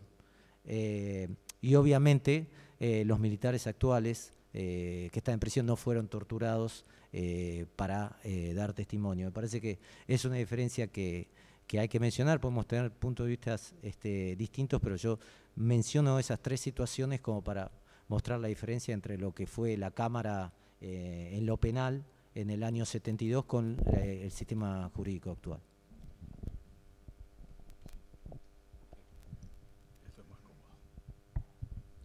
con respecto a la violencia, aparte de NERP, eh, Montoneros o la Juventud Peronista, permanentemente hubo eh, idas, eh, réplicas y contrarréplicas. Es decir, desde que llega Perón hasta, bueno, en el año, en el primer mes del gobierno de Isabel, la muerte de Morroy, por ejemplo, o la muerte de Kreisenburg, el director del diario El Día, muestran una permanente asedio de unos y otros. Ezeiza significa venganzas, eh, no solamente Ruche, es decir, si uno lee los diarios de la época, ve que todas las semanas muere o un dirigente sindical de la ortodoxia eh, sindical, o un dirigente de la izquierda sindical, o un dirigente estudiantil de izquierda o uno de derecha. Es una seguidilla de muertes, muchas de ellas olvidadas, o en su mayoría dejadas de lado, solamente se habla de la triple A. Lo otro también sigue. Sí, eh, en, un, en una confirmación de una afirmación que hizo María Sáenz Quesada, eh, yo tuve la oportunidad de hablar con alguien que estuvo con Perón dos días antes de su muerte respecto de la lucidez de Perón, que era su secretario legal y técnico Gustavo Caraballo, a quien Perón le pide el 29 de junio que active, que active el mecanismo para nombrar a Balbín en la en la Corte Suprema a ver si llegamos a tiempo, lo hacemos presidente y puede llegar a ser mi sucesor. Dicho con estas palabras, lo, hemos grabado. Y que cuando él arma los instrumentos jurídicos para que lo firme Perón, ya sí Perón no estaba en conciencia para firmarlos, ¿no? Es decir, como que Perón tuvo hasta el último momento conciencia de la situación, ¿no? Porque digamos, yo creo que el argumento de la celeridad de Perón fue también justificatorio, ¿no? De algunas cuestiones. Y acá tenemos una pregunta que es interesante, muy interesante, porque, eh, digamos, eh, coincidiendo con Marcelo Larraqui, ¿no? Digamos, esa convivencia entre la izquierda y la derecha peronista era imposible. Y la pregunta es si previamente al asesinato de Aramburu, en Perón estaba esa suerte de búsqueda de equilibrio entre esa nueva izquierda que no, no era originaria del peronismo y sí la derecha, y cuando él alaba, como bien leíste, el eh, asesinato de Aramburu, no ya cortó puentes posibles para esa convivencia entre la izquierda y la derecha, o si eso ya es posterior y Perón es consciente cuando llega al poder y se encuentra con esa guerra interna del peronismo. Sí, me, parece que Perón le da un uso táctico a, la guerrilla, a Montoneros para, digámoslo en términos políticos más este, rústicos, apretar a las Fuerzas Armadas. Como diciendo, si no permiten mi regreso, eh, van a tener esto. Este es el uso que le da Perón a, la guerrilla al no deslegitimar la, acción guerrillera. Lo decía, este, la violencia permanentemente, la violencia en manos del pueblo no es violencia, así todo, todas estas referencias verbales que hacía en favor de la violencia, después este, Perón en ningún momento condenaba las acciones de los montoneros. Este, previo al periodo del, año 70, eh, de las elecciones del 73. Entonces, ahí, ahí la pregunta eh, no es que él estaba buscando una convivencia entre gremios y, la izquierda peronista.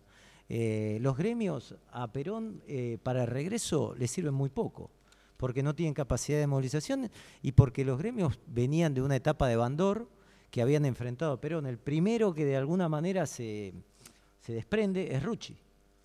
Eh, pero la UOM eh, también negociaba con la NUCE este, y, tenían reticencias a, apoyar a Perón, al regreso de Perón, porque veían a un Perón con el socialismo nacional, este, con la idea del socialismo nacional, esta nueva idea de, doctrina peronista, y, veían que Perón apoyaba a esta nueva estrella del movimiento que era la juventud y que ellos ya en el 72 esto ya lo ven los gremios.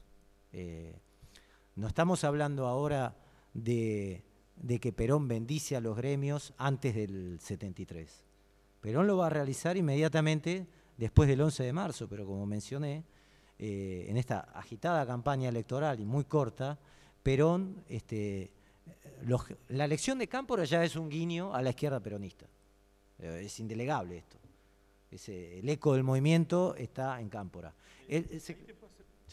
Hay una pregunta para aclararlo. ¿Cámpora ya es hombre de la izquierda peronista antes de la elección, durante la campaña electoral, o se hace de la izquierda peronista durante la campaña porque la izquierda lo apoya? Eh, pregunta con maldad, discúlpeme. No, no. Cámpora es un conservador, así que no es un hombre de izquierda. Eh, la tendencia revolucionaria se apropia de Cámpora porque Cámpora entiende que Perón le dio lugar a la izquierda para desgastar a las Fuerzas Armadas y ve la organización de la juventud peronista a través de Galimberti tiene miles de cuadros que movilizan en todo, el país. Paladino lo único que movilizaba era el Torino, perdón que lo diga, eh, que era el delegado. Entonces los gremios no se movían en favor de este, regreso de Perón. Y entonces cuando Montoneros lanza la campaña Lucha y Vuelve, empieza la movilización en junio del 72. Claro, lo que Montoneros después no entiende que, que Lucha y Vuelve es vuelve Perón, no vuelve Montoneros. Esto, también es la apropiación que hace Montoneros del propio Perón. Pero la campaña de movilización para el regreso de Perón la hace la izquierda, Juventud Peronista, y este, Montoneros obviamente, y es, también con el pedido de liberación de presos políticos que lo empieza a poner Cámpora como consigna de campaña. Entonces Cámpora juega en sintonía como juega Perón en ese momento, que es apoyar este, la tendencia revolucionaria.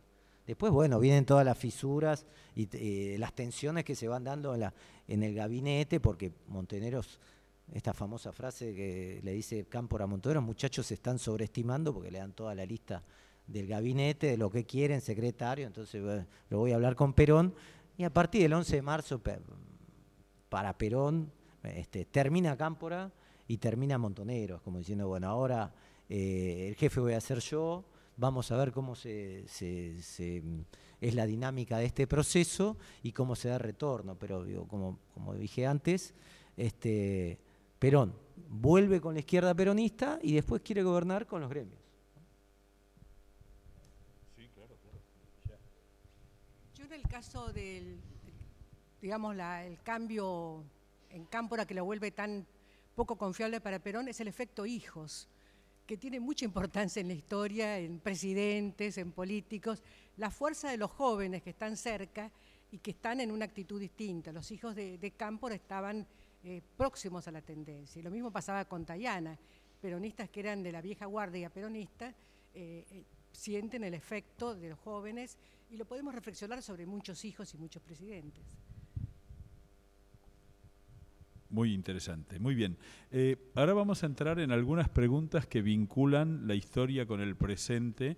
Eh, vamos a tratar de hacerlo moderadamente, pero hay una pregunta sencillísima que cuando se le hacen a un historiador es fácil, porque aquí preguntan, ¿podrían ustedes definir al peronismo y al camporismo?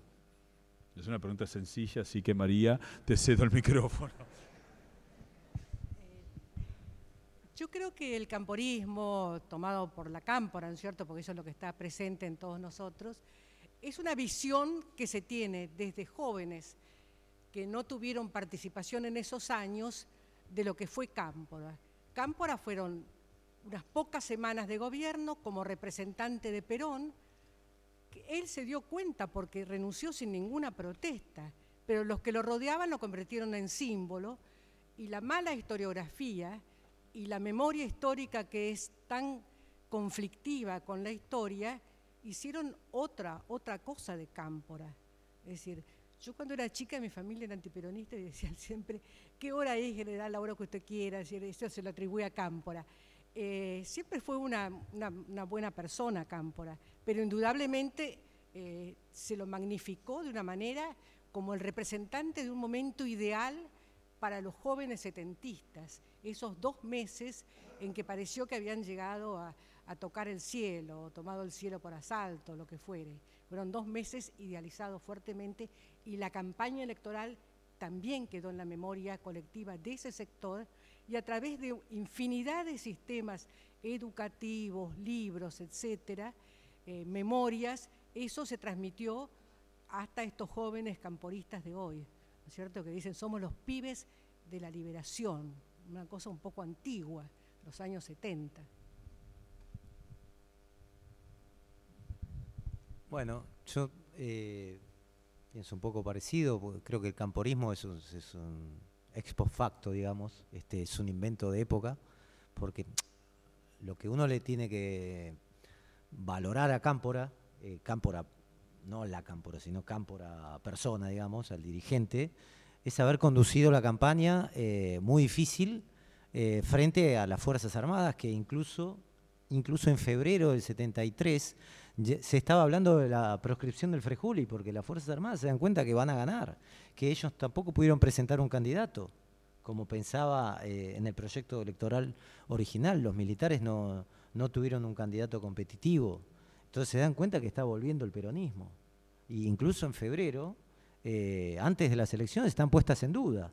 Incluso le dicen que firmen, este, la NUCE, que firmen cinco puntos, que no van a tocar esto ni lo otro. ni Entonces, Cámpora banca de alguna manera ese proceso con un Perón en ausencia, que va desde diciembre hasta el 11 de marzo y gana con eh, el 50%, 49 monedas. Entonces digo, y ese es el valor de Cámpora en nombre de Perón, obviamente, ¿no? Cámpora, Cámpora al gobierno, Perón al poder. Lo que, lo que sucede es que no se sabía qué, iba a pasar con las Fuerzas Armadas, con la guerrilla, con el, con el gobierno, no se sabía. Yo se lo pregunté a Rigui justamente el año pasado, antes de que, de que falleciera. Este, no, decir, Cámpora ganaba, tenía que haber sido presidente por seis años, ¿no? O cuatro. Cuatro años, claro por cuatro años. Pero no estaba, es decir, yo creo que seis, ¿no? Cuatro. Bueno, no, no, no. Por, fin un debate fuerte. Sí, sí. Eh, las Fuerzas Armadas imponen en 1972 un estatuto electoral que manda todos los mandatos a cuatro años, manda eh, elección directa, senadores, tres por distrito, y eh, hace una serie de modificaciones y ahí es muy buena la aclaración porque Cámpora inicia el periodo del 25 de mayo del 73 y la elección de septiembre es para completar el mandato de Cámpora, el mandato del 25 de mayo. Es decir, el mandato, las elecciones para, para reemplazar a Isabelita, había una reelección permitida, era un estatuto que estaba supraconstitucionalmente, pero sin, eh, una, mm, sin una convención constituyente, y las elecciones estaban convocadas para noviembre del 76. Es decir, que el mm. golpe de Estado es seis meses, siete meses antes de la elección y de alguna manera había un consenso en la clase política, donde uno tiene que recordar la frase de Balbín, no tengo soluciones que ofrecer, ningún partido había iniciado el proceso interno para elegir sus candidatos para la elección de noviembre, ¿no? Con lo cual, digamos, hay toda una responsabilidad allí, pero el mandato de Cámpora era por cuatro años y en una circunstancia donde también muestra el poder de los militares que pudieron imponer el estatuto y la hora del pueblo aceptó eh, ese eh, estatuto como válido, que no se cuestionó en todo el periodo democrático. En esos tres años a nadie se le ocurrió disputar ese tema. Para, eh, lo que pasa es que también dentro del grupo militar había destacados dirigentes políticos del futuro que intervinieron en varias reformas constitucionales. Y la frase de Balbín, hay, una, cinco minutos antes de la muerte, etcétera, se refería a, aguantar, a llegar, aunque sean muletas, al, proceso constitucional. Bueno, despedimos a María Sáenz Quesada. Vuelvo Vuelvo a destacar que a la salida se van a encontrar con una mesa en la cual están los libros de María para que ustedes puedan comprarlos. La biografía de Sáenz Peña es un es el libro manual para entender el proceso de la última etapa conservadora. Así que bueno, seguimos aquí con la... Perdón que te interrumpí, pero estábamos en eso. No, simplemente para completar la idea, cuando estaba hablando de Cámpora, cuando Cámpora llega al poder, eh, me parece que lo, prioritario para el peronismo ahí fue terminar con la proscripción y con las Fuerzas Armadas. Era la idea general y que Perón estaba proscripto, no podía participar. Y Cámpora sostuvo todo el proceso electoral con este, las Fuerzas Armadas en la nuca. Eh, y la transición también fue trabajosa, una reunión de Cámpora este, de los militares en, en la casa de Cámpora. Digo, entonces, eso creo que es el valor de Cámpora. Y después Cámpora renuncia rápidamente, desde la primera estocada este, de López Rega y de Isabel, porque también este, Perón le dice, Perón, cuando López Rega le dice en, la casa, mira que Perón quiere, que yo, Cámpora sube a Perón. Y le dice, pero en general le dice, sube al primer piso en Gaspar Campos, le dice, general, ¿usted quiere que renuncie? Y digo, bueno, si usted, eh, punto. Así que termina siendo leal a Perón, porque no tiene una ambición política, porque él entiende que el voto era de Perón, era de Perón. Él sostuvo el proceso electoral y, como un colchón y una especie de espacio de mediación entre el enfrentamiento directo que era entre Perón y las Fuerzas Armadas. Entonces, cuando Perón es electo, ya las Fuerzas Armadas obviamente no están en el poder. Ahora, esta idea de, tener a Cámpora, este, no sé cómo, en la actualidad, ¿cómo qué sería? Eh, ¿Cómo qué sería? La liberación, etcétera. Más que de Cámpora, el discurso del 73, el discurso del peronismo del 73, del peronismo de la victoria, era eso. Lo que pasa es que se busca una referencia, bueno, en quien lo llevó adelante electoralmente, que era Cámpora pero que todos conocemos de, su carácter incluso nacionalista y, conservador, y que es un hombre que, acompaña este, la época elegido por Perón este, como el hombro que le puede ser leal, que iba a poder tener un control mucho más que el que podía ser el de Cafiero y, los gremios. Eh, una aclaración importante, el estatuto provisional que ponen los militares en el 72 incluía el balotaje, que era la novedad institucional, por eso Balbín se retira, lo cual constituye un extraordinario récord argentino también. Es el único país en la historia que dos veces dos candidatos se retiraron de un balotaje. ¿no? Bueno, uno ganando y en uno ganando, lo cual es más meritorio incluso, ¿no?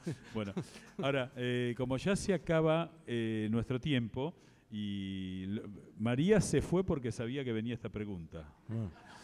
Porque, digamos, viendo esta resolución de los conflictos internos em, del peronismo, eh, la pregunta que, que aquí se hace, ¿no? es si a la luz de la historia podemos ver un próximo enfrentamiento entre lo que sería el sector peronista y el sector camporista del eh, Frente para Todos. Y, eh, pero no, no, estás obligado a responder, pero supongo que te va a gustar dar tu opinión al respecto. Sí, no, no tengo el horóscopo, este, pero me, me parece que ese, tipo de visión apocalíptica eh, no es conducente. Eh, si llega un nuevo poder, no sabemos cómo va a ser. no creo mucho en, el, es muy distinto, es decir, cuando si se plantea un espacio de, mm, similitud política entre mm, Cristina Fernández Kirchner y Alberto Fernández y Perón y Cámpora, las diferencias este, del contexto político son, muy importantes. Perón estaba proscripto, no podía participar, Cristina Fernández sí. Este, y eh, estamos en una democracia, antes había una dictadura militar. Eh, sí, mi impresión es que ningún nadie que llega al poder eh, es muy difícil gobernar siendo una marioneta. Este, ¿no? conozco casos en la historia argentina que uno diga, bueno, el presidente es este, eh, digo, dentro del proceso, político moderno, ¿no? El presidente es este, pero en realidad está siendo comandado por el doble comando. No existió ni siquiera entre Kirchner y su esposa, eh, pese a las acusaciones, etcétera. No, mi, impresión es que lo que hay que entender, esta idea de peregrina, decir, bueno, vamos a terminar con el peronismo, es no entender un poco el escenario político y ese cebarse un poco este, con una... Con uno. El, peronismo es flujo y reflujo. entonces, eh, cuando el peronismo se une, eh, es muy difícil de vencerlo. Eh, un peronismo desunido es muy fácil de vencerlo. Me parece que la astucia política de Cristina Kirchner fue correrse 5 centímetros del escenario eh, y tratar de que con ese corrimiento el peronismo se uniera. Esa fue su astucia. En el caso de Macri, eh, que tenía mucha imagen negativa este, y voto en contra, no tuvo esa astucia y pensaba que este, con el apoyo de Vidal y Rodríguez Larreta y Córdoba y de Santa Fe iba a poder como aguantar la parada eh, y mantenerse como una especie de presidente blindado, digamos, eh, un candidato blindado este, por pesos electorales eh, fuertes, como digo, Córdoba, provincia de Buenos Aires, Ciudad de Buenos Santa Fe y, y, provincia de Buenos Aires. Lo que pasa que, bueno, me parece que fue mucho más astuta Cristina Kirchner al correrse 5 centímetros que Macri al ponerse en el centro de, la escena y bueno, eh, ahí está el resultado. Bueno, eh, si les parece bien, hacemos como siempre un resumen de todo lo escuchado. Estamos hablando, hemos hablado hoy del año 73, donde hubo dos elecciones presidenciales, caso único en la historia argentina. Eh, nos contaba María Sáenz Quesada que dio fin esto al 17 años de proscripción que los regresos de Perón podemos dividirlos en dos y es interesante desde la perspectiva, uno pacífico dominado por los militares, uno belicoso dominado por el propio peronismo, que es el episodio de Seiza. El descubrimiento en el 73 del Congreso como el lugar de los acuerdos políticos. ¿eh? Cámpora nace como un hombre confiable, pero Perón lo termina advirtiendo como un adversario y termina más cercano a la fidelidad de Solano Lima y se produce este enfrentamiento que podemos caracterizar como la Juventud Peronista hablando de liberación y las 62 organizaciones de restauración del peronismo. Perón, y en esto coincide con lo que nos dijo Marcelo Larraqui, Perón se ofrece como un hombre de paz, eso lo decía em, eh, Marcelo como instrumentado a través de la hora de los pueblos, la hora del pueblo, es decir, la articulación de los partidos políticos, el pacto social en ambos casos. Perón eh, hace un gabinete, le propone a Cámpora un gabinete que tiene la pluralidad del peronismo incorporada, Rigui y Puig respondían a Cámpora, mientras el resto eran eh, sugerencias de Perón. Y en el caso de lo que decía Marcelo, se incorpora la eh, guerrilla que es condenada por Perón rápidamente. Eh, la discusión sobre la senilidad o no de Perón, dada por Tayana, que sostenía que Perón no estaba consciente de lo que ocurría, Cosio y Seara sí lo hacen, y un detalle interesante de lo que dijo María Sáenz Quesada, que tiene que ver con la fidelidad de Osinde, que quedó como un personaje negro de la historia, pero que si uno lo mira en toda la perspectiva, era un hombre de Perón. Eh, la división de la iglesia, que es un tema muy potente que aún, eh, eh, como dato de investigación, la Iglesia no publica y no son accesibles las actas de las reuniones del episcopado desde el año 46 al año 83, al año 81, perdón. ¿Eh? Nosotros hemos pedido y no se conceden, donde queda claro el enfrentamiento entre estos dos sectores. Después, tenemos un detalle que Marcelo destacó importante, que es que el 73 es la sexta elección sin proscripciones de ningún tipo. Eh, hay cuatro actores fundamentalmente al iniciar este proceso, que son Perón, las Fuerzas Armadas, el sindicalismo, que se tiene que resignificar sin el Estado y, tiene y va adquiriendo una identidad propia, las guerrillas, las distintas etapas del exilio de Perón, que pasa a ser el tirano prófugo al gran apoyo de Frondizi, después el debate entre azules y colorados que Perón mira desde afuera y que termina también en un enfrentamiento relativamente parecido entre Perón y Bandor, ¿eh? y la UCR cómo va variando de una unidad monolítica de apoyo a la revolución libertadora, en dos años se dividen y da lugar a una decena de partidos posteriores hasta hoy. 1970, eh, la muerte de Aramburu marca un cambio muy fuerte en Perón, porque Perón legitima el asesinato de, Aramburu.